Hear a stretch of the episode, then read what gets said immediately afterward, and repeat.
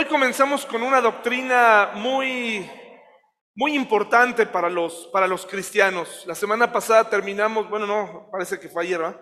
Hace unos, unas semanas terminamos con la doctrina de Dios, que ya les envié el material a través del grupo y este también se los estaré mandando.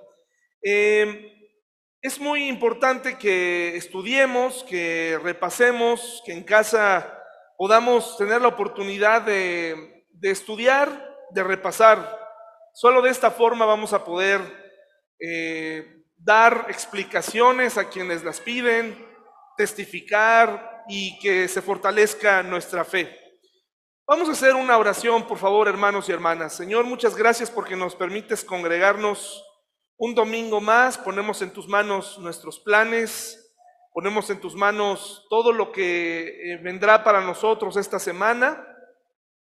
Y especialmente te quiero poner en tus manos este mensaje que sea de aliento, de ayuda para nuestra vida espiritual. En el nombre de Jesús, amén. Algunos de nosotros hemos dado por hecho quién, quién es este personaje del que vamos a hablar hoy. Eh, cuando nacimos, empezamos a darnos cuenta, los niños somos curiosos, y empiezas a darte cuenta que en la mayoría de nuestras casas, francamente yo no recuerdo de niño eh, un crucifijo, la verdad es que no, no recuerdo. Aún cuando yo nací, la familia apenas estaba tomando su decisión por el Señor, o estaban en eso, eh, pero no recuerdo haber visto cruces eh, en, las, en, en las habitaciones, pero sí en otros lugares. Casi en cada lugar podías encontrar cruces. Creo que hoy es, hoy es menos común. Eh, no sé si eso sea buena o mala señal, pero es menos común. Ya eh, encuentras cruces, por ejemplo, en, en algunas obras, o el día de la famosa Santa Cruz, o en festividades. En las casas solamente de ciertas generaciones, de ciertas edades, hay crucifijos y, es que las cruces y los crucifijos pues te llevan a preguntar, ¿quién es ese hombre que, está ahí, no? ¿O de qué se trata esa historia? Yo recuerdo que sí, la primera vez que, vi una cruz eh, sola, pues no me pareció perturbador, pero ya después, cuando ves a un hombre ahí, y hay unos crucifijos bastante, pues miren, no necesitan estar ensangrentados, ¿no? Ya al ver a un hombre en una cruz, pues ya dices, ¿qué pasó con él, no? ¿Qué sucedió ahí?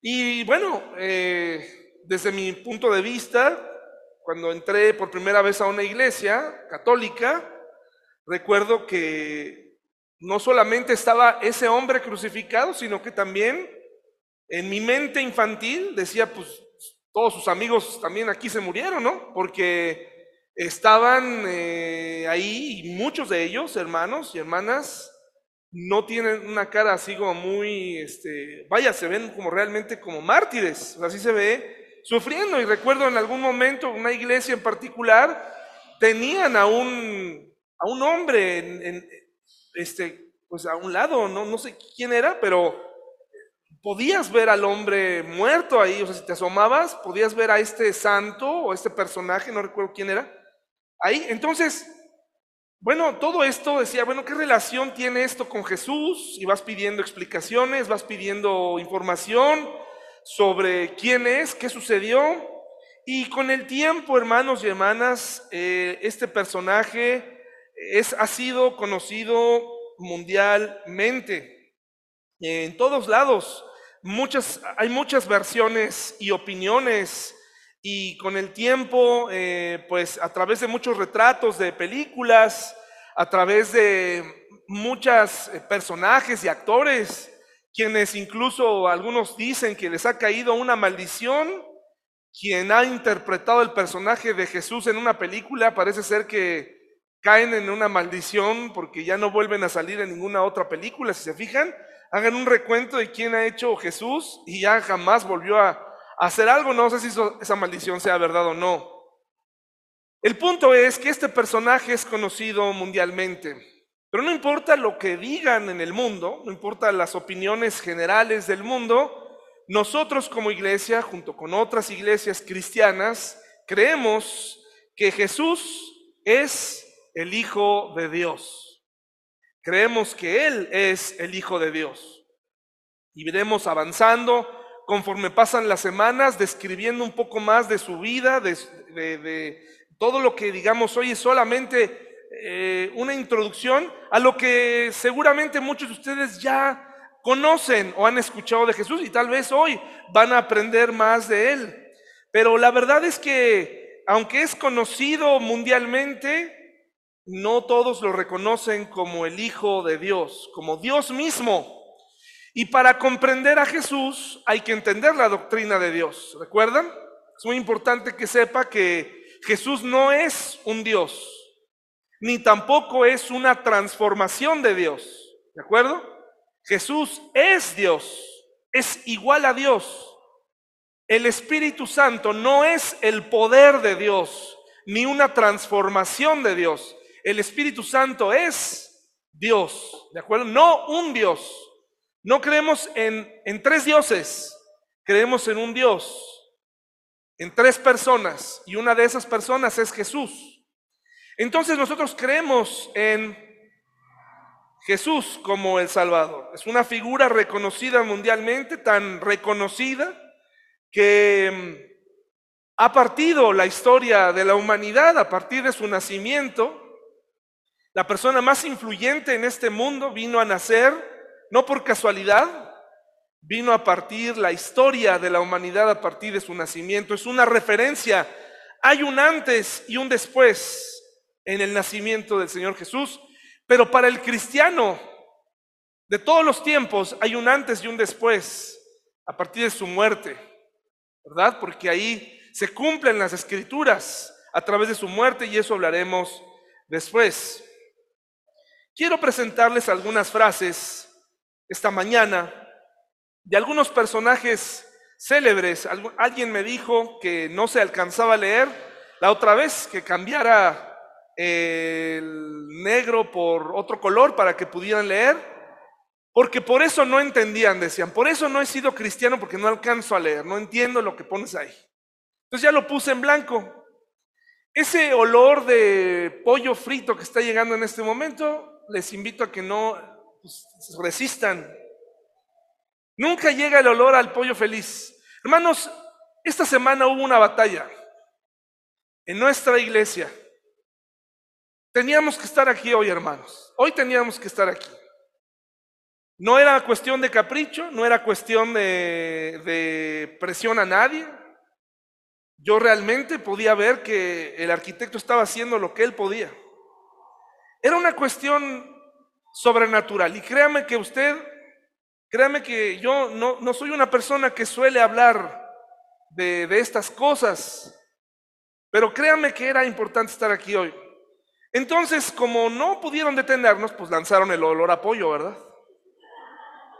Para que se distraigan. Entonces hay que tener, eh, vamos a concentrarnos, hermanos y hermanas. Esta figura reconocida mundialmente cambió su historia y a partir del Señor Jesucristo todo cambió. Y vamos a ver qué dicen algunas personas de Jesús. Por ejemplo, el Papa Francisco, el actual líder de la Iglesia Católica, pues él no se mete en problemas, hermanos. Él va a decir lo más correcto posible. Vamos a ver lo que él dice hace no mucho de Jesús. Hace falta reconocer que el único camino, ahí resumí la frase de Francisco, yo voy a leer algunas otras cosas. Hace falta reconocer que el único camino consiste en aprender a encontrarse con los demás con la actitud correcta, que es valorarlos y aceptarlos como compañeros de camino sin resistencias internas. Mejor todavía, se trata de aprender a descubrir a Jesús en el rostro de los demás, en su voz, en sus reclamos. También es aprender a sufrir en un abrazo con Jesús crucificado cuando recibimos agresiones injustas o ingratitudes sin cansarnos jamás de optar por la fraternidad. Seguramente algunos de ustedes dirán, qué bonita frase, qué, qué, acertado. Eh, Francisco está dando en el clavo. Pero la pregunta es, ¿realmente Jesús vino al mundo para que este mundo fuera más fraterno, hermanos? ¿Realmente Jesús vino para que tuviéramos una buena opinión de Él y decir, es que Él nos hace eh, ser mejores y nos hace estar aquí, saludarnos y... El tener a Jesús, claro que debe provocar en nosotros, debe marcar una diferencia, que Jesús está en tu casa, que tú creas en Jesús, claro que sí, tiene que marcar una diferencia en tu matrimonio, tiene que marcar una diferencia en tu vida personal, tiene que marcar una vida, eh, eh, una diferencia en tu vida laboral. Claro que sí, Jesucristo es un gran ejemplo, pero no vino solamente a que fuera un gran, a, darnos un buen ejemplo, hermanos. Probablemente alguien aquí sinceramente dice, sí, es que Él vino a darnos un gran ejemplo sí dio un buen ejemplo, pero no vino a eso, hermanos y hermanas, no vino a eso.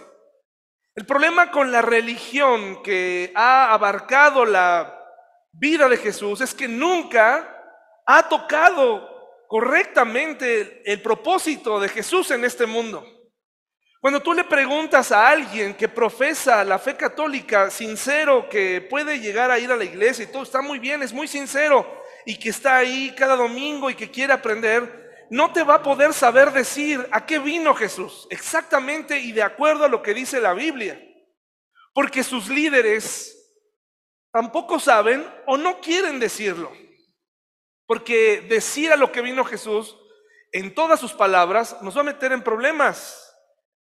Porque Jesús vino a marcar una diferencia, no nada más vino a que lo pongamos para fechar o para dividir.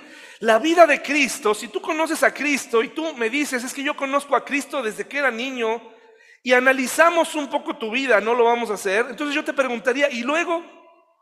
Si tú me dices, es que mi familia, mis hijos, nosotros hemos sido cristianos desde hace mucho tiempo, yo te diría, ¿y luego? ¿Por qué tienes tantos problemas en tu casa? ¿Por qué tienes tantos desacuerdos? ¿Qué acaso los cristianos no tienen desacuerdos? ¿Acaso los eh, matrimonios no tienen desacuerdos? Claro que tenemos desacuerdos, pero no nos estamos golpeando, hermanos. No nos estamos separando a la mínima provocación. No nos estamos amenazando, no nos estamos diciendo, tú qué aportas aquí, tú qué, tú qué has traído, tú qué has hecho ya no sirves para nada, porque la vida de Jesús efectivamente fue un ejemplo. La palabra de Dios nos deja claras muchas normas de vida, pero Jesús no vino solamente a eso. Pero si Jesús, el Jesús de la Biblia, está en tu casa, debe marcar una diferencia, no una diferencia religiosa, una, una diferencia definitiva ante los problemas de la vida. Entiendo que muchos estamos en diferentes momentos de la vida. En este momento mis hijas quieren venir a la iglesia, hasta la pequeña se emociona cuando nos estacionamos, pero llegará un momento en donde mi hija no va a querer venir a la iglesia. No la voy a meter a varazos, no la voy a meter con orejazos ni con amenazas. Muchos papás intercambian permisos y le dicen a sus hijos, si tú vienes a la iglesia, yo te prometo que saliendo te llevo a McDonald's, ¿no? Y aquí el único que sale ganando es McDonald's, porque ni la vida espiritual ni nada mejora en casa. ¿Qué tengo que hacer desde ahora, hermanos y hermanas? Implementar lo que dice la palabra de Dios, educar a mis hijas de tal manera que no se cansen. Hay muchos papás muy consecuentes con sus hijos que les preguntan si quieren venir a la iglesia. Está bien, es una etapa para conservar la paz en este momento, pero llegará el día en donde vas a lamentar haberle preguntado. ¿Suena feo? ¿Suena triste? ¿No soy profeta? No, nunca lo seré, pero sí lo he visto muchas veces. Cuando tú le permites a tu hijo que empiece a tener la opción de ausentarse de su fe, de no apropiarla, y sobre todo si no la ve en tu casa, va a ser muy difícil que esa persona, por su, propio, por su propia voluntad, venga y se siente y tome un servicio de la palabra de Dios. El otro día, un profesor muy, eh, con muy, mucha experiencia me, hizo ver algo que no había visto y que cambió un poco las cosas y la perspectiva, o por lo menos me la recordó. Un grupo de maestras muy jóvenes habían decidido hacer una graduación. Y en esa graduación querían llamar de niños de preescolar. Y a estos niños de preescolar la- les iban, a, les iban a, eh, a poner toga y birrete. Qué tierno, ¿no? Qué tierno. Toga y birrete. Sí, ¿qué tiene de malo? Entonces, como yo iba a participar en esa ceremonia, escuché que alguien traía un precepto, un rumor se corría entre la gente y era, no debes mencionar la palabra gra- graduación. Yo dije, pero ¿por qué? No la debes mencionar. Pero de pronto alguien me dice, pero no, sí, si se te sale no hay problema. Pero alguien me decía, no la menciones. Pero alguien, no, sí, si se te sale, ah, no importa. De todas maneras, ya hay una lona grande que dice graduación. Entonces empecé así, wow, y en mi mente empieza a entrar la- eso que te dicen que no debes decir. No, no debo decir graduación, pero ¿es una graduación o no es una graduación? Decidí ir con la fuente, con un profesor, de esos que el tiempo les da sabiduría. Sabiduría humana, pero sabiduría. Y le dije, quiero saber quién es la persona que comenzó este problema. Quiero saber si es un mito o es una realidad que está prohibido usar la palabra graduación. Y me dijo, gracias por preguntarme esto. La razón por la que no debes usar la palabra graduación es porque esos niños no se están graduando. La graduación llegará a cabo cuando pasen muchos años y reciban la toga y el birrete, lo recibirá en su momento. Eso que están haciendo es un insulto a la academia. No lo había visto de esa manera. Y dirás, qué duros, qué duros. Hermanos, los preceptos antiguos, el, hoy en día todo mundo es ganador, los niños ya no compiten. Hoy los niños ya no tienen problema, ya no tienen presión, todo es bullying. Todos, a todos se les descubre un problema mental. Todos, el- perdónenme lo que voy a decir, hermanos, niño maleducado, niño que tiene un problema. Entonces ahora ah, hay que esperarnos a que ese pequeño o esa pequeña nos deje entrar y que podamos entender, eh, ya hay una razón por la porque ese niño sea terrible y ahora tenemos que esperar. En algunos casos es cierto, en algunos casos falta que el papá se arme de valor y le diga a su pequeño y a su pequeña, eso no se hace. Eso no se hace y discipline a su hijo como usted quiera. Cuando el tiempo pase y esa persona se desboque, querrá regresar el tiempo atrás. Es muy importante que respetemos lo que dice la fuente de las cosas. Entonces, las personas que piensan así, eh, que Jesús vino a hacer fraternidad entre los hombres, no han leído la Biblia. Miren lo que dice, hermanos y hermanas, por favor. Mateo 10, 34 al 38. Mateo 10, 34 al 38.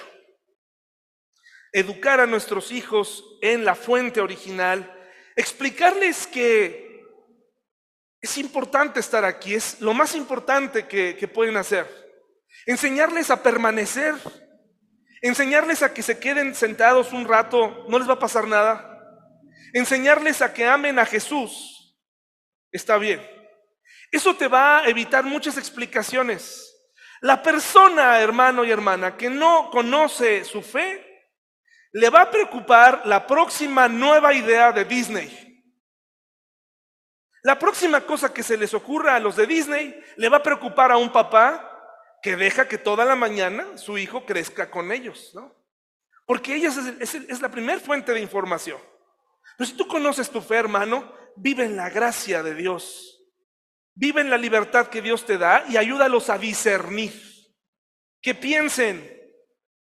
El otro día mi hija llegó ya con otra explicación. Me dijo, alguien le dijo, un compañerito le dijo, oye, este papá, me dijo, me dijo un amiguito que ya las mujeres se casan.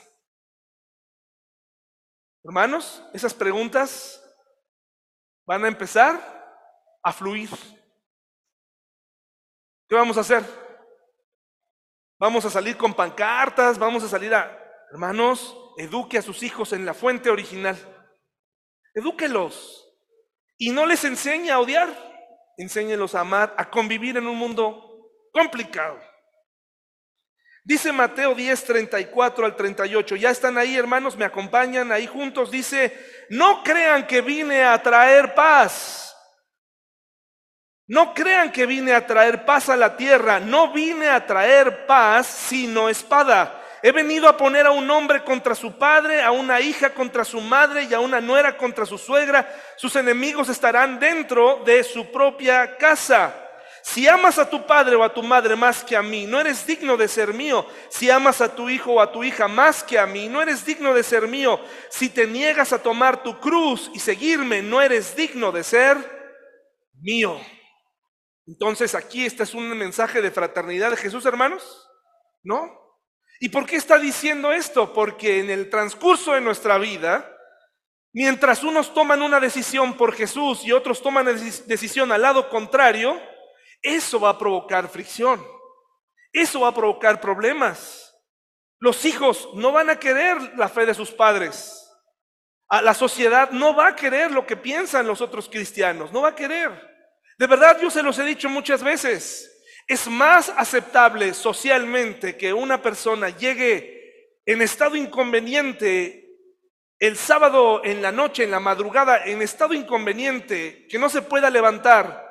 Y después de un regaño sano, el papá o la mamá va a decir, ay, lo bueno es que llegaste con bien. Es más aceptable eso para la sociedad que un joven venga a la iglesia y regrese con su Biblia. Le van a decir, ¿qué es eso? ¿Qué es eso que traes ahí? Ya te están lavando el cerebro. Y ayer le dieron una lavadota de hígado a su hijo, pero eso no hay problema. Eso no es problema. Hay una batalla por la mente de nuestros hijos. Jesús no vino a traer fraternidad. Incluso dice aquí que el que no tome su cruz no es digno.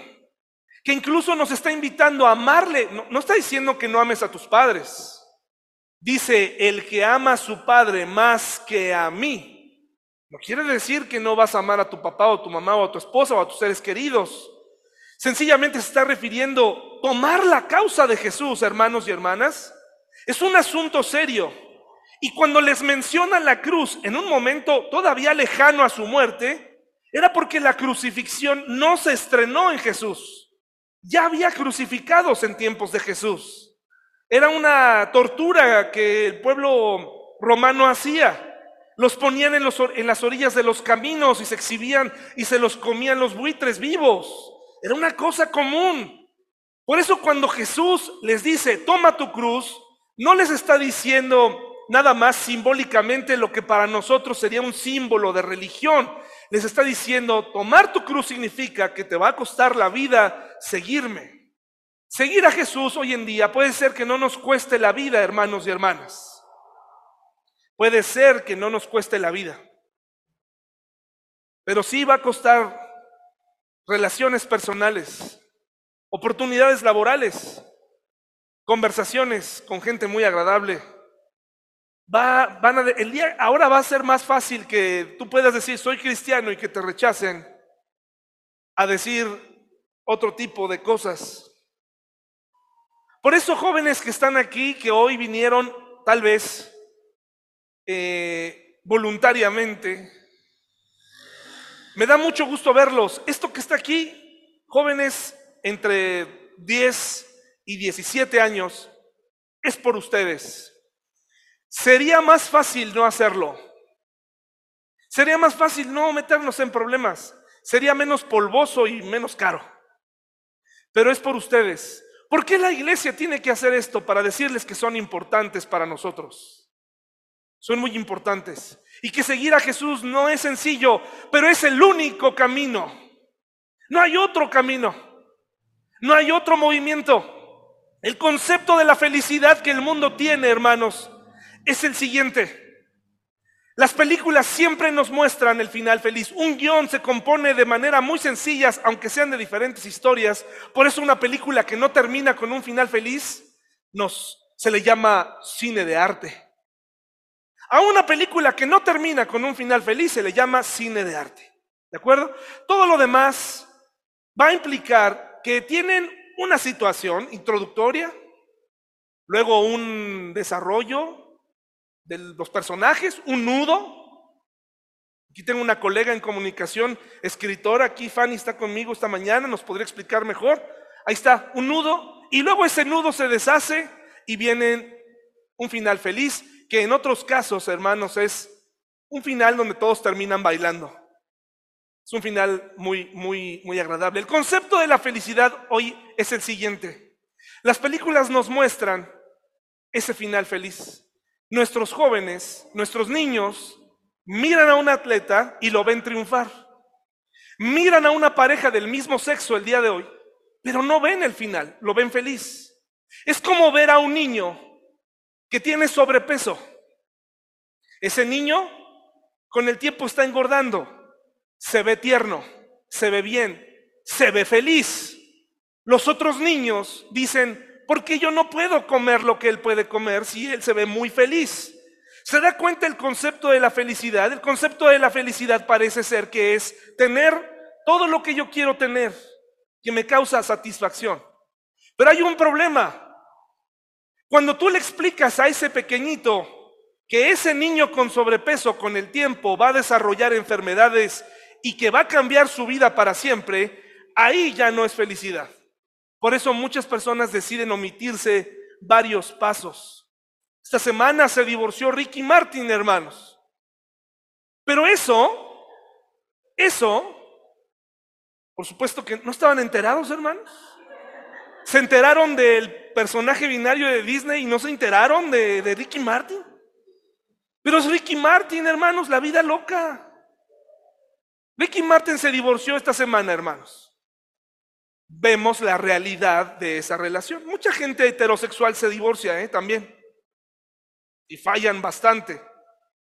¿Por qué falla un matrimonio heterosexual? Pues porque no se apegan a la fuente, a la fuente original de información para que un matrimonio funcione. Pero un matrimonio homosexual, hermanos, que de momento tú lo ves y dices, wow, esa persona es muy feliz, mira, mira cómo la ama, el amor es amor, mira cómo se aman, está bien. Oye, mira esa persona, qué feliz se ve, siendo mujer, ahora es hombre, mira, se ve muy feliz, ahora hay que inyectar hormonas, ahora hay que darle al cuerpo para que se prepare para recibir, ahora tiene que tener barba, ahora tiene que tener esto y aquello. Felicidad, mira qué feliz se ve. Los medios solamente nos ponen los casos de éxito. ¿Sabías que los índices de suicidio en este tipo de personas, aunque Netflix, aunque Prime, aunque Star Plus, aunque HBO, Max, ¿qué otra? Me falta VIX y todas las plataformas te quieran decir, que la felicidad está ahí, que nunca te va a llegar la consecuencia de tus problemas, no es verdad. Todo eso se acaba rápido. Las familias tienen que enterrar jóvenes confundidos. Se suicidan, hermanos. La realidad dice otra cosa que lo que dicen los medios. ¿Qué tenemos que enseñarle a nuestros hijos entonces? La fuente original. Decirles que para ser felices te va a costar, sí te va a costar, en este mundo te va a costar. Que para ser felices, te voy a decir algo, no necesariamente te tienes que casar, no necesariamente tienes que tener relaciones sexuales, no necesariamente tienes que ganar un montón de dinero, eso es una mentira, ese no es el éxito. El problema con los jóvenes es que se comparan con otras vidas que ven aparentemente felices. Ven por fuera, pero no ven, no hacen más preguntas. Espérate, espérate. Date, antes de tomar una decisión, investiga bien las consecuencias. Tomar la cruz de Jesús implica valor, implica decisión, hermanos. Entonces Jesús no vino necesariamente a hacernos fraternos. Si entre nosotros, hermanos, no hay fraternidad, no siempre hay fraternidad. Entre nosotros hemos ido acumulando una serie de puñaladas con el tiempo, que si no fuera por la gracia de Dios, hermanos, esos momentos hubieran terminado en otra cosa.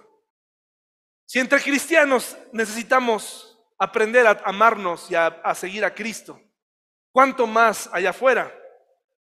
Dice esta frase, por Cristo el más grande socialista de la historia, haré cumplir con los mandatos supremos de esta maravillosa constitución. Esto lo dijo Hugo, Hugo Chávez, expresidente de Venezuela.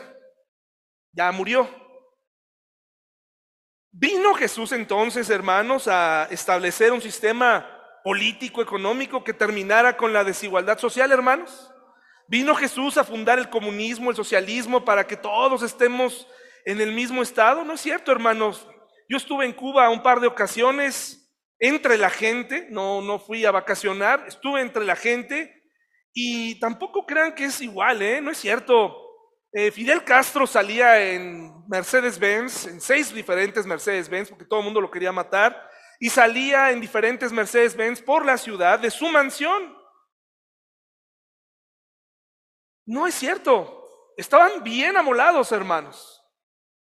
Condiciones que nuestros jóvenes necesitarían vivir un poco, ¿eh?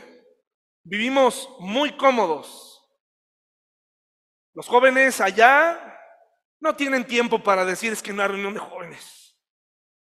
No tienen tiempo para pensar en es que no encuentro a mi pareja. ¿Sabe? Eso nos lo da toda la variedad de opciones que tenemos. Allá no tienes de otra. Allá no sales a comer a McDonald's o a... No, hermano, no, no te alcanza. El súper, los supers que están ahí eh, son... No te alcanza el dinero. Si a alguien se le ocurre vender paletas y tú vas por una paleta de hielo, porque las hay, hay casas que quieren un poquito más de dinero, hay casas allá que tienen VHS, hermanos, y DVD. Lo tienen que esconder. Adentro viven los puercos en las casas. En ese poblado de Bejucal, detrás de la cama donde dormía mi tía, había un cerdo. Si cae un rayo en Cuba, hermanos, el cadáver desaparece así. No es un meme. Y muere y mata a una vaca, porque cayó un rayo sobre la vaca, el cadáver desaparece así porque se lo reparten rápido. Ha habido lugares donde allá el principal crimen es sacaron a un puerco en pedacitos de una jaula cuadrada. Discúlpeme, no estoy hablando con, con eh, de burla o con sarcasmo. Yo estuve ahí. Y les puedo decir que los jóvenes, hermanos, se unen porque faltan muchas cosas.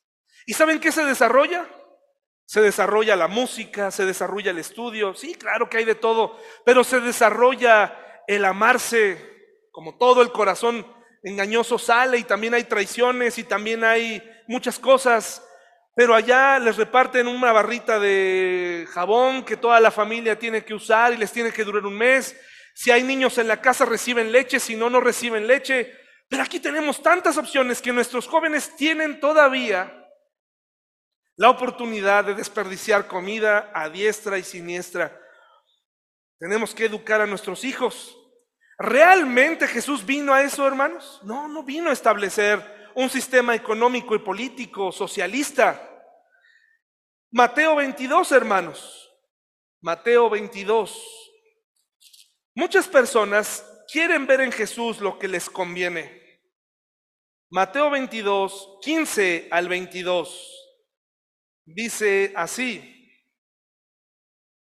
si Jesús realmente vino a establecer un sistema igualitario, analice bien este pasaje, dice, entonces los fariseos se juntaron para tramar cómo hacer que Jesús cayera en la trampa de decir algo por lo cual pudiera ser arrestado. Enviaron algunos de sus discípulos junto con los partidarios de Herodes a buscarlo. Maestro, dijeron, sabemos que lo honesto que eres, enseñas con verdad el camino de Dios, eres imparcial y no tienes favoritismos. Ahora bien, dinos qué piensas de lo siguiente. ¿Es correcto que paguemos impuestos al César o no? ¿Qué haría un socialista ahí, hermanos? ¿Qué hubiera hecho el Che Guevara? Hermana, esa era mi señal, esa era mi señal, mira. Vámonos. ¿Qué hubiera hecho el Che Guevara, hermanos? No me sé sus frases, pero solo sé que levantaba la mano. Entonces, ¿qué, qué quería él, hermanos? ¿Qué quería lograr? No, igualdad, ¿no? No permitan este, que los exploten. Vamos a levantarnos en armas, pueblo, pueblo judío. A ver, Pedro, vamos a armar aquí un, un ejército. ¿Eso hizo Jesús, hermanos? ¿No? Lo que hizo fue algo que incluso probablemente fue eh, pues un poco desalentador para los propios discípulos, porque eh, miren lo que le dijo, pero Jesús conocía sus malas intenciones, hipócritas, dijo, ¿por qué intentan atraparme? Veamos, muéstrenme la moneda que se usa para el impuesto. Cuando le entregaron una moneda romana, les preguntó, ¿a quién pertenecen la imagen y el título grabados en la moneda? Al César, contestaron. Bien, dijo entonces, den al César lo que pertenece al César y den a Dios lo que pertenece a Dios. ¿Saben qué implicaba que la gente escuchara, no solamente los fariseos escucharan darle a César lo que es de César? ¿Saben lo que implicaba? ¿Ustedes creen que los romanos eran justos en, en la recaudación de impuestos? ¿Qué estaba haciendo Jesús aquí, hermanos? Estaba diciéndoles, denle al César lo que pide. Dénselo. No, pero ¿cómo? Esto de paso es un golpeteo, es un golpecito para nosotros también. La Biblia dice que tenemos que respetar a nuestras autoridades. Nunca antes en la historia, hermanos, nunca antes en la historia. En la menos en la historia en la que yo he estado vivo, habían atacado a un presidente como ahora. Nunca. Nunca. Ahora sí les importó todo lo que hizo. Ya se va, hermanos. Y no fue Venezuela, ¿o sí? ¿Estamos como Venezuela? Pobres venezolanos. No estamos como Venezuela, no. No, no, no, no es cierto. No. Eso podría ser un polarizante aquí, pero no es cierto. No es cierto. No es perfecto, ¿eh? Ni tampoco yo estoy diciendo que todo bien, ¿eh? No, no, no, no. No meto las manos al fuego por nadie. Pero es la primera vez si Jesús viviera hoy, dijeran, darle a ese hombre lo que está, lo que está diciendo. ¿Cómo lo haríamos con Peña Nieto? ¿Cómo lo haríamos con Calderón? ¿Cómo lo hicimos? ¿Con quién? Con Fox. ¿Cómo lo hicimos? Y así nos vamos a lo largo de la historia con personajes. Excelentes presidentes todos, hermanos. Excelentes presidentes. Ninguno de ellos nos metió en problemas. Solo el de hoy. El, de, el que gobierna hoy, él es culpable de todo. Fíjense lo que dice aquí, hermanos. Miren lo que dice. Hugo Chávez pensaba que esto era un asunto político, pero Jesús no vino. En otras palabras les dijo, acérquense a Dios, busquen a Dios, denle a Dios lo que es de Dios, busquen su tiempo con Dios, ¿Cuál sería darle a Dios lo que es de Dios, hermanos? Congréguense. Congréguense. Sigan lo que Jesús dice. Hagan lo que Jesús dice. No tenía tiempos para discursos políticos. No tenía nada de eso. Miren lo que dice, hermanos y hermanas, la siguiente frase.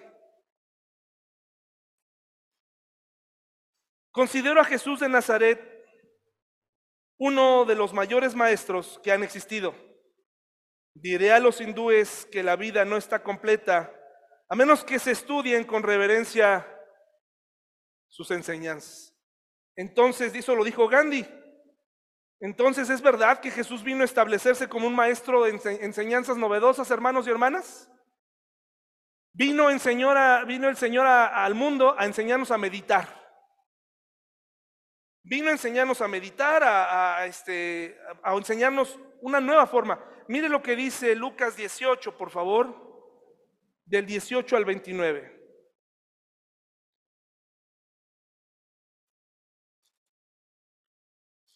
Lucas 18, del 18 al 29.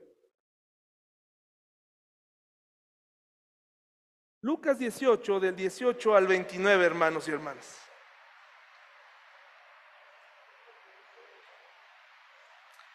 Cierta vez, un líder religioso le hizo a Jesús la siguiente pregunta. Maestro bueno, ¿qué debería para hacer para heredar la vida eterna? ¿Por qué me llamas maestro? ¿Así dice? ¿Por qué me llamas maestro? Entonces, en realidad Jesús, porque sí le decían rabí, rabí, maestro, ¿verdad?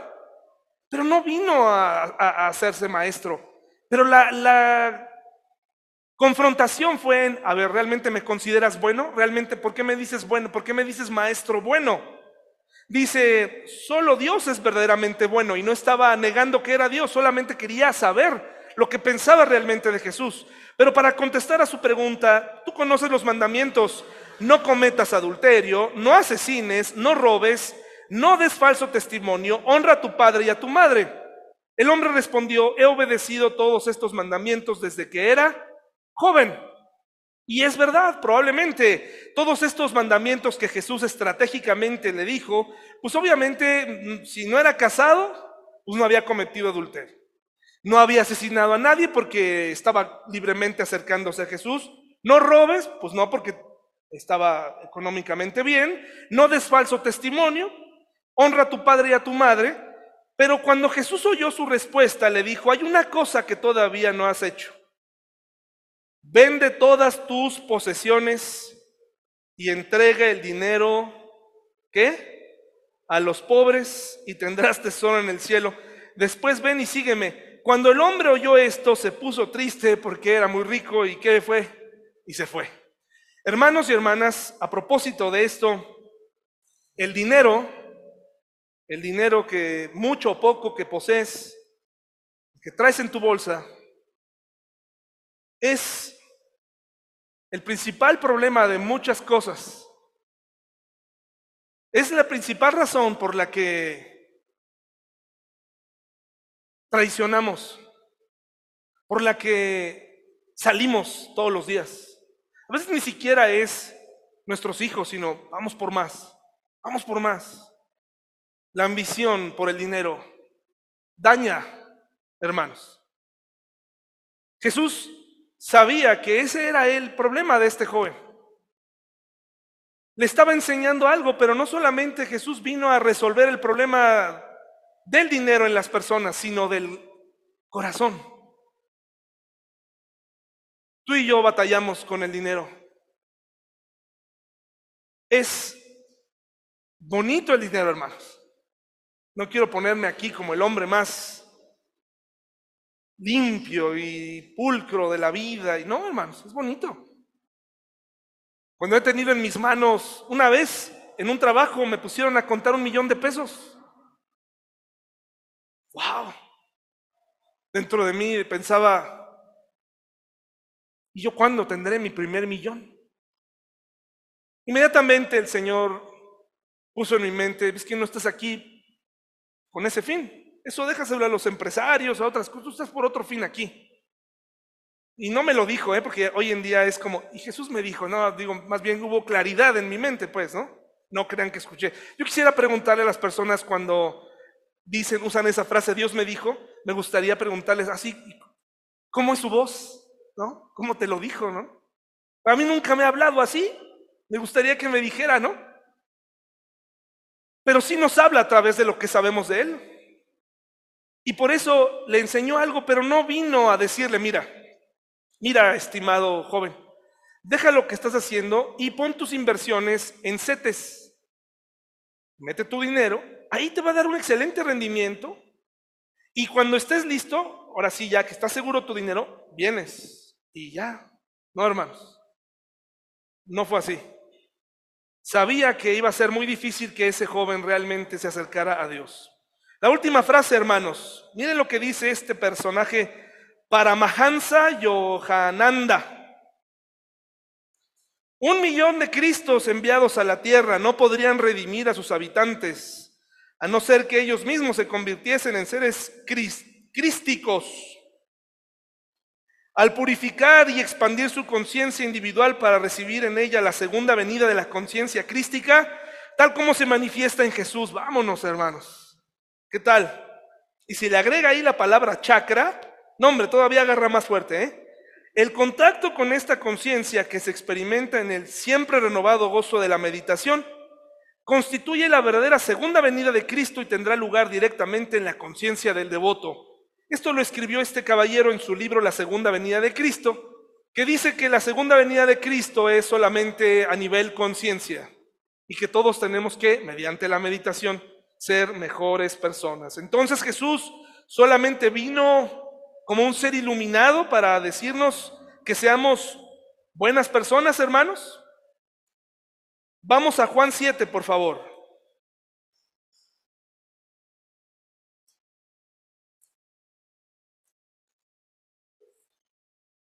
Juan 7.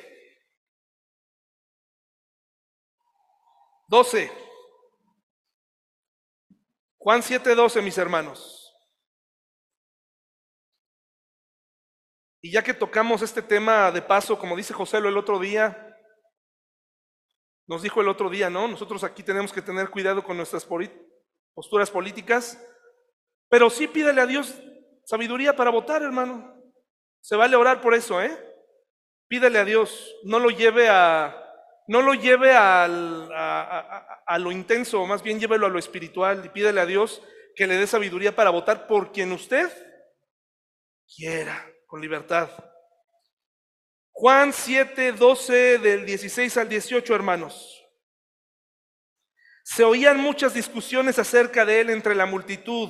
Unos afirmaban, es un buen hombre, mientras que otros decían, no es más que un farsante que engaña a la gente. Y luego nos saltamos al 16. Así que Jesús les dijo, mi mensaje no es mío, sino que proviene de Dios quien me envió. Todo el que quiera hacer la voluntad de Dios sabrá si lo que enseño, enseño proviene de Dios o solo hablo por mi propia cuenta. Los que hablan por su propia cuenta buscan su propia gloria, pero el que busca honrar a quien lo envió, habla con la verdad, no con mentiras.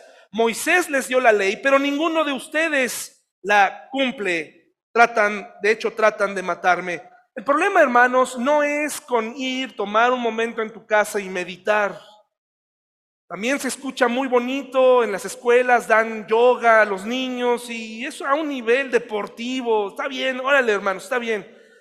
Pero yo me pregunto, hermano y hermana, así como le damos mucha importancia a la meditación, le damos mucha importancia a, la, a esta parte espiritual, incluso hasta la yoga la buscamos para, está de moda, no hay mejor forma que meditar en el Señor que orando y estando en Él. No hay mejor manera.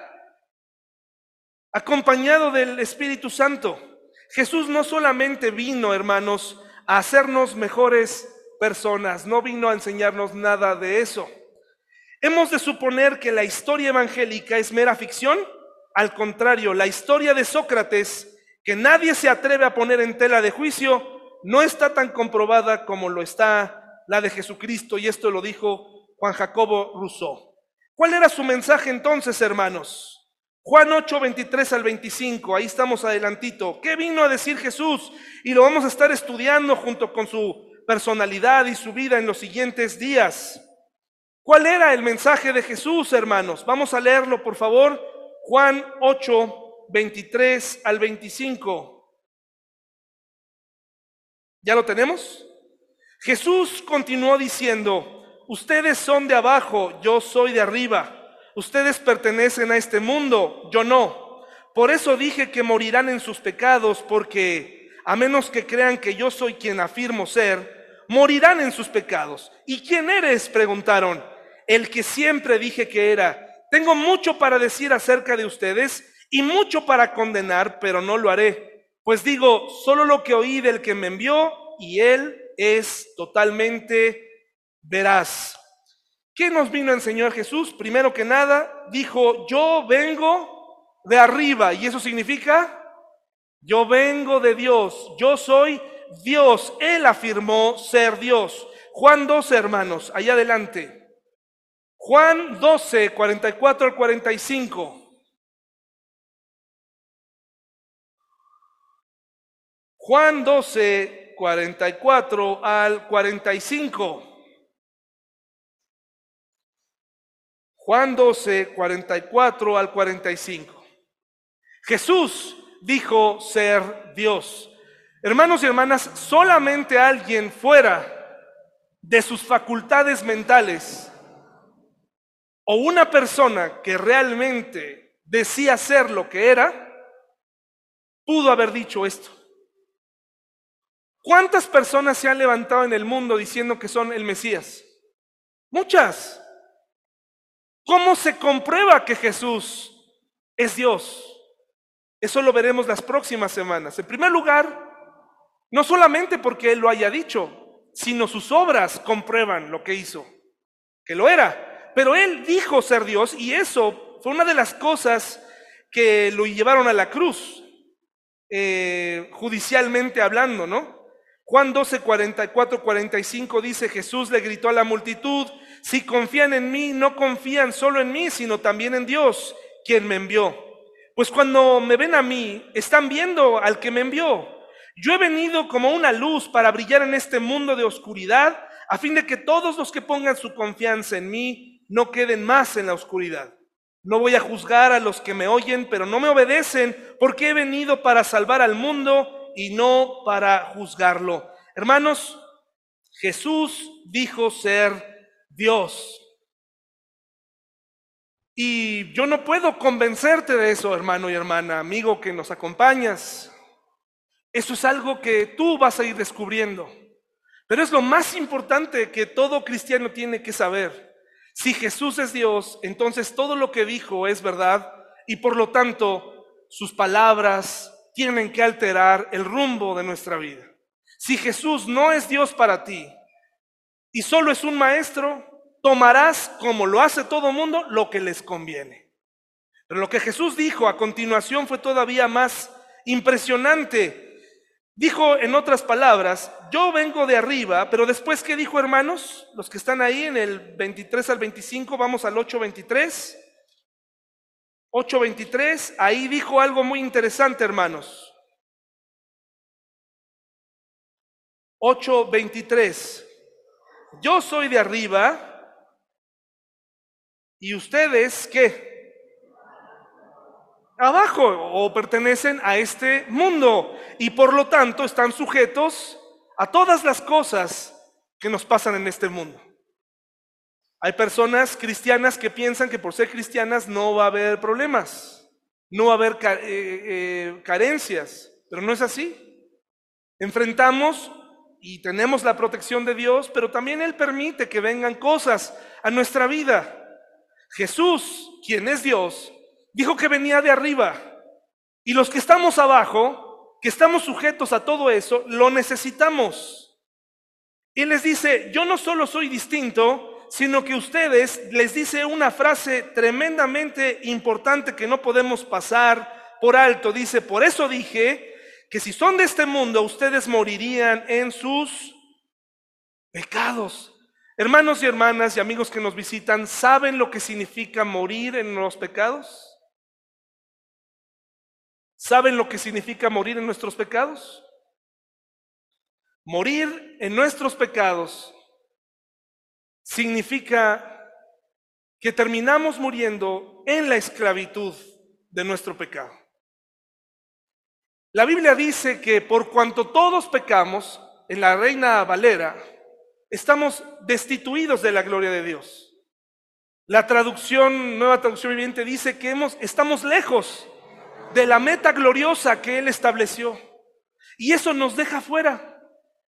A través de Adán, entró el pecado por una decisión voluntaria.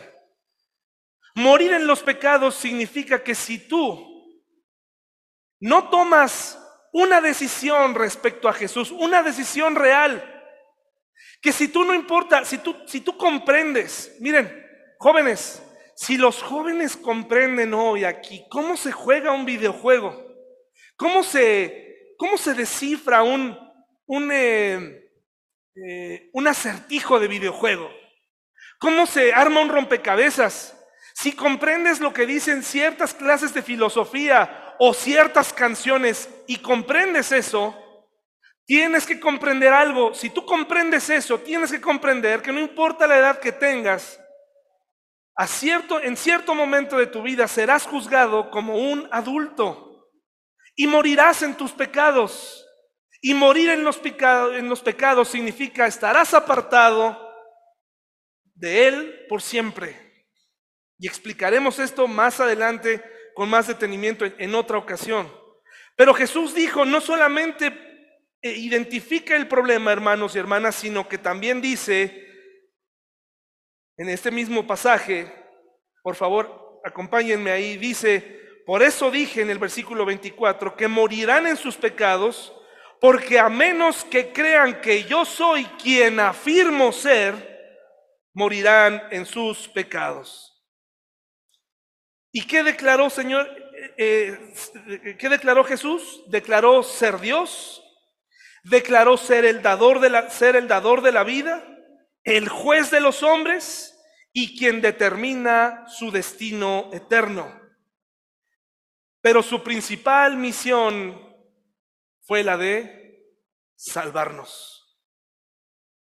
Sí teníamos un problema, el pecado. Pero Él quiere que evitemos morir en nuestros pecados. Muchas veces el Señor Jesús se encontró con personas como estas que creían conocer a Jesús. Personas que decían que podían ver, pero que realmente eran ciegos espirituales.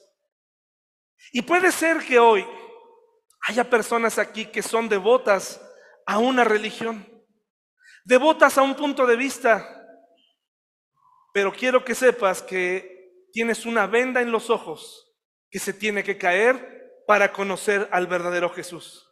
Pero también hay aquí cristianos que con el paso del tiempo se han acostumbrado tanto a su fe, tanto a Jesús, han mirado tantos crucifijos, han abierto tantas Biblias en domingo, han hecho tantas cosas religiosas, que se han olvidado de cuidar y darle mantenimiento a su fe. Y aunque no morirán en sus pecados, son esclavos, somos esclavos de nuestros pecados. Esclavos del pesimismo, esclavos de la ambición, aún siendo cristianos, esclavos de la lujuria, esclavos de la envidia, esclavos del egoísmo, aún siendo cristianos, estamos atorados cuando Jesús vino a libertarnos. Jesús vino a que pusiéramos nuestra mirada en Él. Pero es muy fácil desviarnos a temas alternos. Joven, ¿quieres encontrar la verdadera felicidad? Échale una mirada a la fuente. ¿Quieres que tus hijos sean felices? Dirígelos a la fuente. Dirígelos a la fuente original. Dirígelos y que conozcan a Jesús. De otra manera, vamos a vivir una vida cristiana que está todo el tiempo dando círculos.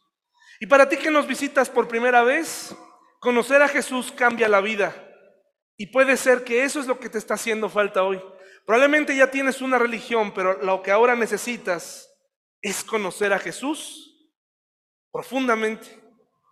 Conocer a Jesús te permite vivir en un ambiente hostil, en un ambiente complicado, en un país difícil. Conocer a Jesús te pone por encima de las circunstancias. Vamos a orar, hermanos, por favor, acompáñenme. Vamos a pedirle a Dios que nos ayude en esta mañana. Señor, muchas gracias por este día, porque nos permites conocer un poco más de tu Hijo a lo largo de estas semanas. Estaremos conociéndole más y mejor. Te pedimos como cristianos, Señor, que nos permitas recordar de qué nos salvaste. Conocerte más es muy importante. Y para las personas que nos visitan hoy por primera vez, te pedimos que tu Espíritu Santo haga este trabajo que nadie de nosotros puede hacer, convencerlos de que son ciegos espirituales, que realmente no te conocen todavía y que te necesitan. Ayúdanos a nosotros a ser acompañar a estas personas para que te puedan conocer. Gracias porque nos permites estar de regreso en el templo y ponemos en tus manos nuestros planes en el nombre de Jesús. Amén.